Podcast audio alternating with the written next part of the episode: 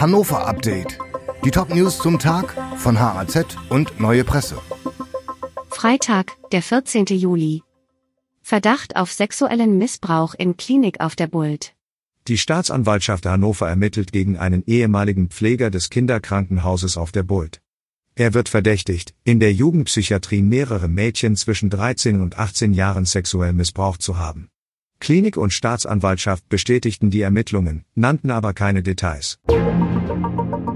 Vier Kitas sollen wegen Doktorspielen ihr sexualpädagogisches Konzept überarbeiten. Die Diskussion um sogenannte Körpererkundungsräume in Kitas der AWO hat hohe Wellen geschlagen. In diesen Räumen sollten Kinder nackt bei Doktorspielen ihr Geschlecht erkunden. Das Niedersächsische Landesjugendamt hat nun vier Kitas aufgefordert, ihre sexualpädagogischen Konzepte zu überarbeiten. Oben ohne Schwimmen endlich erlaubt, aber kaum zu sehen. Seit Oktober 2022 dürfen auch Frauen oben ohne in die öffentlichen Schwimmbäder. Eine Änderung der offiziellen Badeordnung in Hannover erlaubt das. Die Zahl der Frauen, die von der Regelung Gebrauch machen, ist allerdings verschwindend gering, heißt es bei der Stadt. Tiho erforscht Schmerzen von Katzen mit KI. Die Tierärztliche Hochschule erforscht das Schmerzempfinden von Katzen mit künstlicher Intelligenz.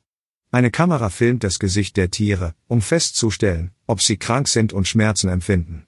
Für das Projekt wurden 48 Katzen verschiedener Rassen ausgewählt. Erstes Ergebnis, Nase und Mund verraten am meisten über das Wohlbefinden oder Kranksein von Katzen. Auf die Ohren kommt es hingegen weniger an. Der Name Hindenburgstraße ist wieder da. Die Umbenennung der Hindenburgstraße im Zooviertel in Löwensteinstraße war heiß umstritten und hatte viele Gegner. Jetzt haben Unbekannte die aufgeklebten Namen an den Straßenschildern entfernt und den alten Straßennamen Hindenburgstraße wieder zum Vorschein gebracht.